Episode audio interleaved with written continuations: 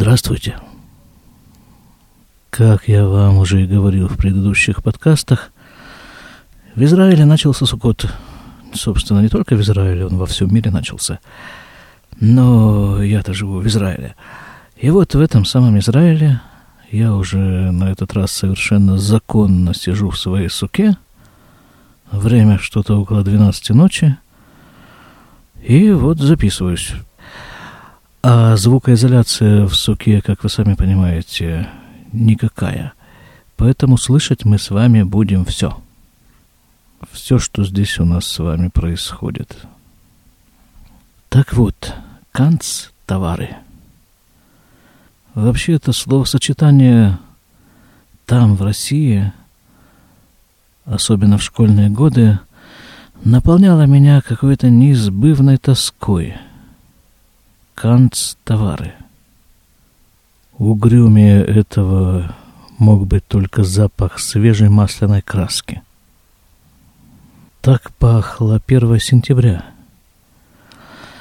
То есть так пах конец лета, первый день длиннющего учебного года. Так пахла школа 1 сентября, заботливо выкрашенная и подготовленная к Новому году – коллективом учителей и родительским комитетом. Давайте вместе перенесемся вот туда, в 1965 год, когда я первый раз пошел в школу, в первый класс. Только небольшое отступление. Вот э, когда читаешь религиозные книжки, написанные на иврите, то обращает на себя внимание – обилие сокращений. Иногда полстроки — это просто аббревиатуры. Со временем привыкаешь к этому, начинаешь понимать, что же это все-таки значит, это сочетание букв. И вот относительно недавно мне сказали такую вещь, что, оказывается, этот стиль письма был вызван просто элементарным дефицитом бумаги. Тексты эти писались 100, 150, 200 лет назад, больше. И писались они зачастую просто на каких-то обрывках бумаги, на каких-то обрезках. И вот таким образом эта бумага просто экономилась. Так что вот эта вот фраза, чья это фраза? Цветаевой, наверное, Ахматовой. «Поскольку мне бумаги не хватило, я на твоем пишу черновике». Это оказывается не просто поэтическая метафора. В этом часто заключалась э, проза жизни. Представьте себе человека, которому пришла в голову такая идея, которая может перевернуть очень многое. И он знает, что если сейчас вот он это все не запишет, оно уйдет, исчезнет. А бумаги нет. Но в те времена, когда я пошел в первый класс, да, видимо, задолго до этого проблема с пишущими принадлежностями была принципиально решена. Бумага была. И писать на ней тоже было чем. Ну, давайте по порядку. Давайте все-таки окунемся вот в тот самый 1965 год. Это уже сколько? Это практически 49 лет назад. 1 сентября 1965 года. Да, давайте. Вот с этой группкой вот этих вот ребятишек, одетых девочки в белые фарточки, мальчики в новые совершенно какие-то эти костюмчики в белых рубашках, пока еще совершенно чистые, и на пока еще не гнущихся вот этих вот самых туфлях, все вместе с учительницей Леонилой Петровной идут в свой первый класс – и там происходит рассаживание их по партам. Что такое парта? Этот термин, видимо, тоже требует некоторого пояснения. Парта – это такое вот э, приспособление для письма. Это как бы стол с прикрепленной к нему скамейкой, а скамейка со спинкой. И все это рассчитано на двоих и сделано из такого толстого цельного дерева. Выкрашено оно все было почему-то в традиционные цвета. темно-коричневое само вот это вот сиденье со спинкой, и низ этого стола, как бы его ножки, ножка, а сама поверхность стола, на которой предполагалось писать, выкрашена чаще всего светло-зеленым колером. Вот это вот и есть та самая масляная краска, запах которой остался в моей памяти, как... Ой, если когда-нибудь все-таки мне доведется попасть в тюрьму, я предполагаю, что она будет пахнуть именно вот так. Свежей масляной краской. Парта. Вернемся к парте. Вот этот вот стол, на котором предполагалось писать, он имел некий наклон. Но верхняя его часть была горизонтальная. И вот в этой верхней части были углубления для ручки, карандаша. Отдельное круглое углубление было для чернильницы. Скоро я поясню, что это такое. Я просто не знаю, не знаком с реалиями современной учебной школьной жизни в том, что раньше называлось Советский Союз, поэтому я просто перестраховываюсь и объясняю вещи, которые, может быть, до сих пор являются какой-то повседневной реальностью. И все-таки парта, вот эта наклонная ее составляющая, предназначенная для письма, в нижней части имела такую вот откидывающуюся вверх крышку – и там под ней был ящик для хранения там, книжек, может быть, даже портфеля, если повезет, он туда влезет. Сидеть за всем этим приспособлением нужно было следующим образом. Этому нас научили в первый же день, в первый же час нашего появления в классе. Значит, вот нужно было... Я вот недавно совершенно моим детям рассказывала вот это вот все. Все мои дети родились в Израиле, учатся в израильских школах. Я им рассказывал, как нас учили сидеть в школе. Спина должна быть прямая, руки, локти и ладони должны лежать на этой самой парте, ладонями вниз, одна ладонь на другой, не просто одна на другой, а левая ладонь внизу, правая ладонь сверху ее прикрывает. Для чего такие сложности с ладонями? Объясняю. Единственное движение, которое дозволялось ученику произвести, это в случае необходимости развернуть на локте вот эту вот правую руку и поднять ее, но таким образом, чтобы локоть оставался стоять на столе, на парте. Мои дети с диким смехом пытались э, это все воспроизвести, у них это плохо получается. Особое недоумение у них вызвало что вот э, в те времена, когда я учился, детей в школе, которые по рождению были левшами, их переучивали и заставляли писать правой рукой. В Израиле это никому просто в голову прийти не может. А писать ручкой нужно было таким образом, чтобы она была развернута строго в направлении правого плеча. И только так. Кстати, почему ручка называется ручкой? тоже как-то не очень понятно. Скажем, э, на английском языке pen не имеет никакого отношения к руке как таковой. А на иврите это, ну, этим словом называется еще лопата, но никак не рука. А вот на русском почему-то ручки. Не знаю. Ну, в общем, целую ручки. Так вот, ручки, если уже зашла речь. Ручка – это была деревянная палочка с металлическим наконечником, держателем. В этот держатель вставлялось металлическое пишущее перо. Перо было сменное. Чернила находились в чернильнице. Вот в той самой чернильнице, которую предлагалось ставить вот туда, в углубление на партии. Она была устроена каким-то таким образом – что чернила из нее не выливались, даже если ее перевернуть вверх ногами. Иногда были, конечно, досадные промахи, но чаще всего это сходило с рук, это переворачивание. И вот эту самую ручку, точнее, вот это самое перо предполагалось макать в чернильницу и вот этими чернилами, которые оставались на этом пере, и писать в тетрадке. Тетрадки были нескольких типов, точнее двух типов. В клетку для арифметики и в линейку, в косую линейку сначала, в частую косую линейку для письма. Потом, когда мы уже научились немножко писать э, элементы букв, то нам стали покупать тетради в редкую косую линейку. Потом, по-моему, вообще не было никаких косых линеек, были только такие прямые, если я не ошибаюсь был еще один совершенно неотъемлемый от этой тетрадки предмет. Назывался он промокашка. Листочек такой, сделанный из какого-то впитывающего материала, потому что ведь чернила, вот из той самой чернильницы, когда ими написаны буквы, то они должны еще высохнуть.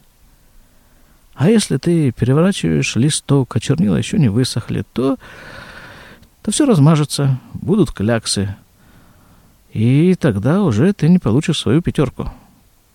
А это по тем временам самое страшное, что только могло быть. А еще были большие переживания, когда пишешь, вот пишешь так старательно, высунув язык, и все так вроде бы получается, и вдруг там на листе бумажки какая-то совершенно незаметная ворсинка или волосинка вдруг зацепилась за перо, и вместо такого вот ровного, какой-то там был такой элемент буквы, ну вот, скажем, прописная буква А. Она состоит из кружка и вот такой вот палочки с хвостиком. Вот пишешь эту палочку с хвостиком. И на хвостике вот э, там что-то к перу и прицепляется. И вместо вот этой аккуратной, там же еще нужно было соблюдать нажим.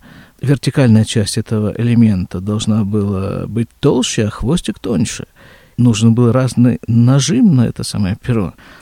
И вот на этом самом вот элементе вдруг за перо цепляется какая-то гадость, и вместо того, что учительница требует, получается совершенно невыносимое пятно, которое уже не вырубишь никаким топором.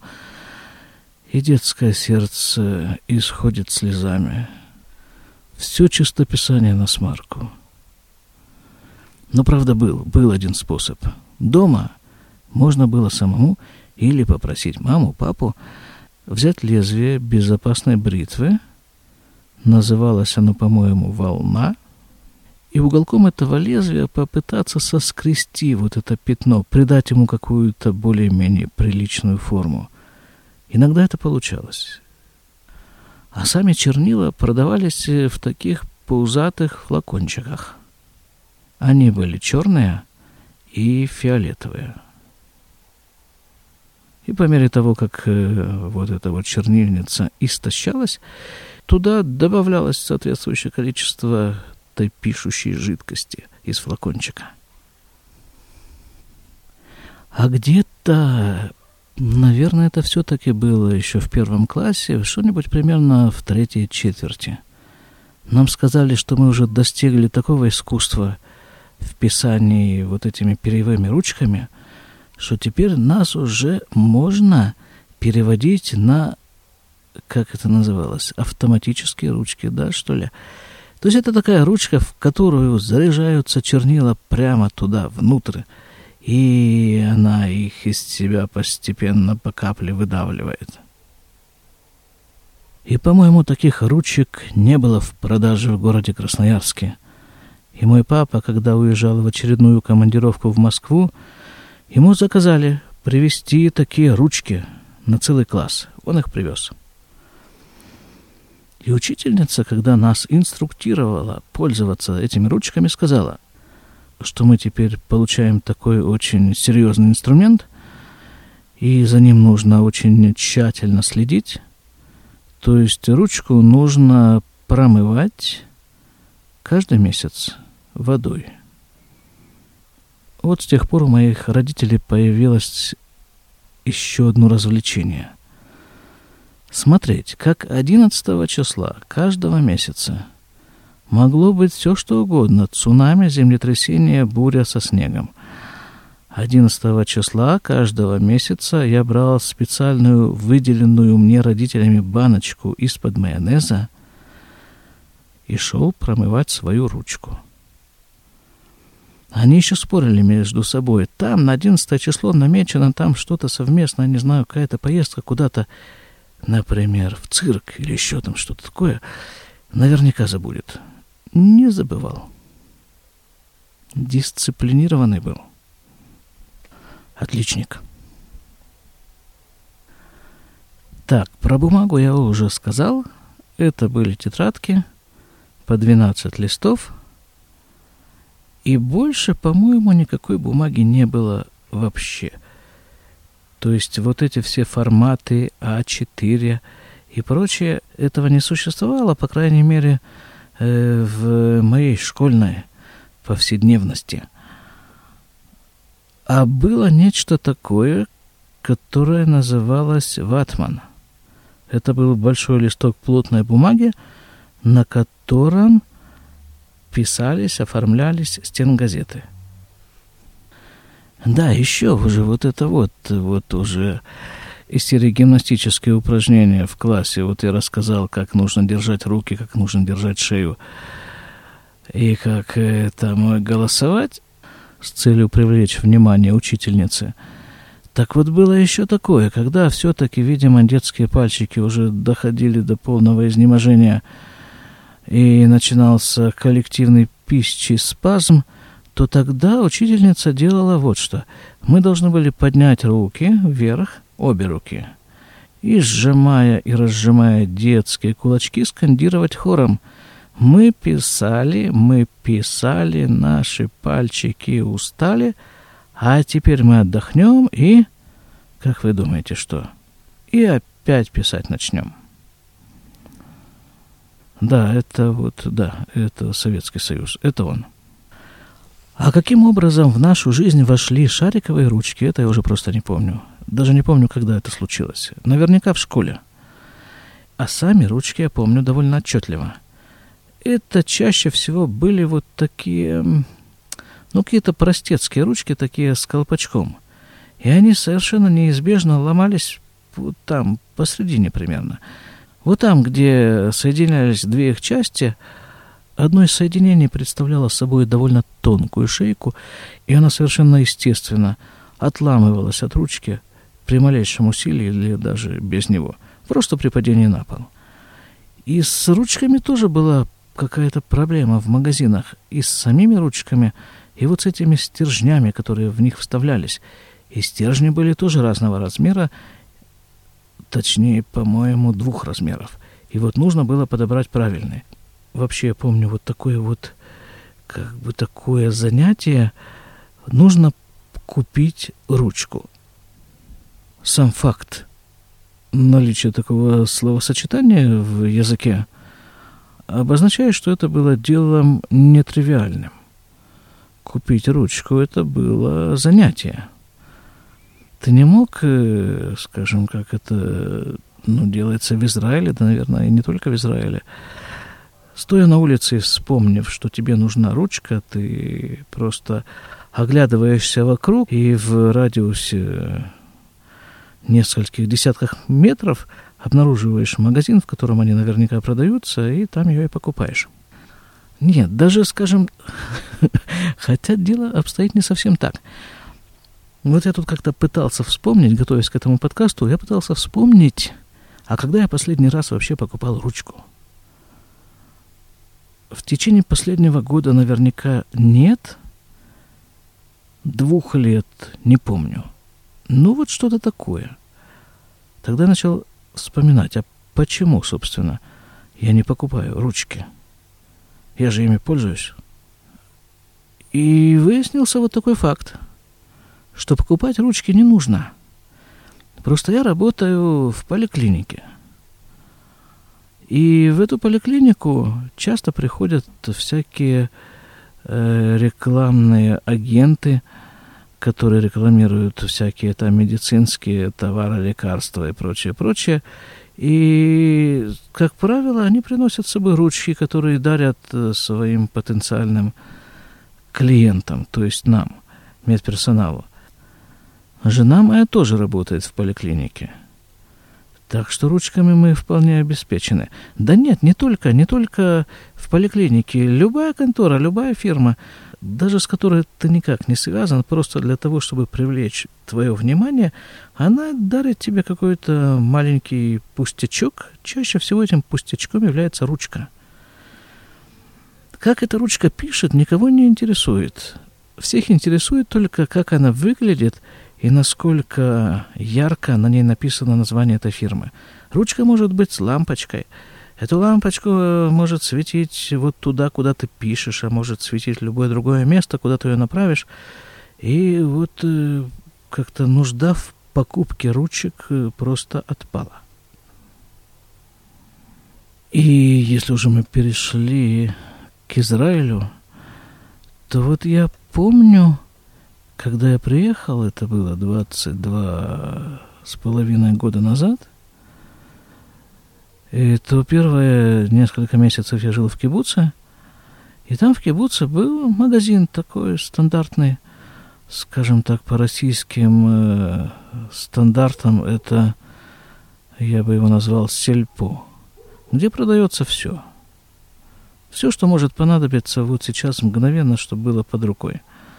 От, э, там, не знаю, ломтика сыра – до хлеба и вот до вот этих вот самых пишущих принадлежностей. Я помню, что вот у нас, вот приехавших из России, было такое отдельное занятие.